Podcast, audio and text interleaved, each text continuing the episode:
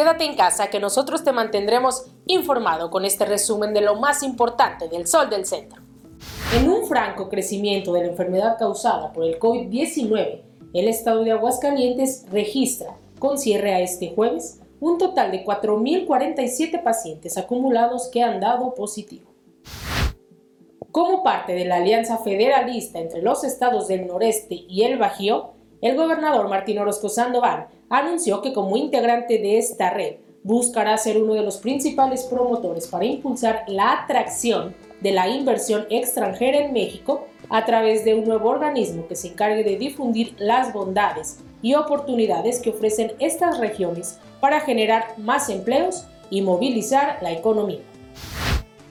Pacientes con esclerosis múltiple se encuentran especialmente expuestos a sufrir complicaciones por coronavirus COVID-19 al tener especialmente sensible su sistema inmunológico derivado de la acción de medicamentos que deben consumir para controlar este mal neurológico.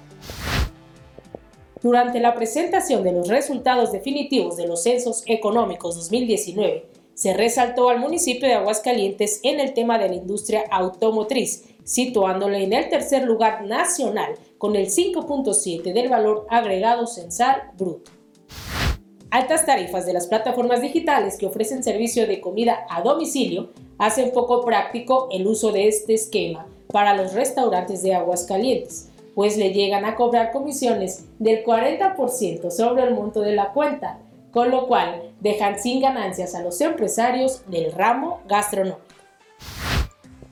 En información policiaca, graves consecuencias dejó una persecución en la que policías iban detrás de presunto asaltante, quien había despojado a una ciudadana de su camioneta en la que pretendía escapar y durante la huida se accidentó y perdió la vida en el lugar. Los hechos ocurrieron en la entrada al municipio de Cocío, en la carretera 45 Norte.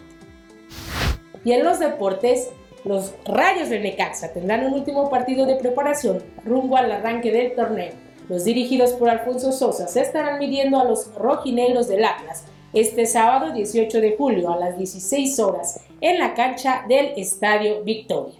Quédate en casa, síguenos en nuestras redes sociales y para conocer el detalle de esta y mucha más información, no olviden adquirir las ediciones impresa y digital del Sol del Centro.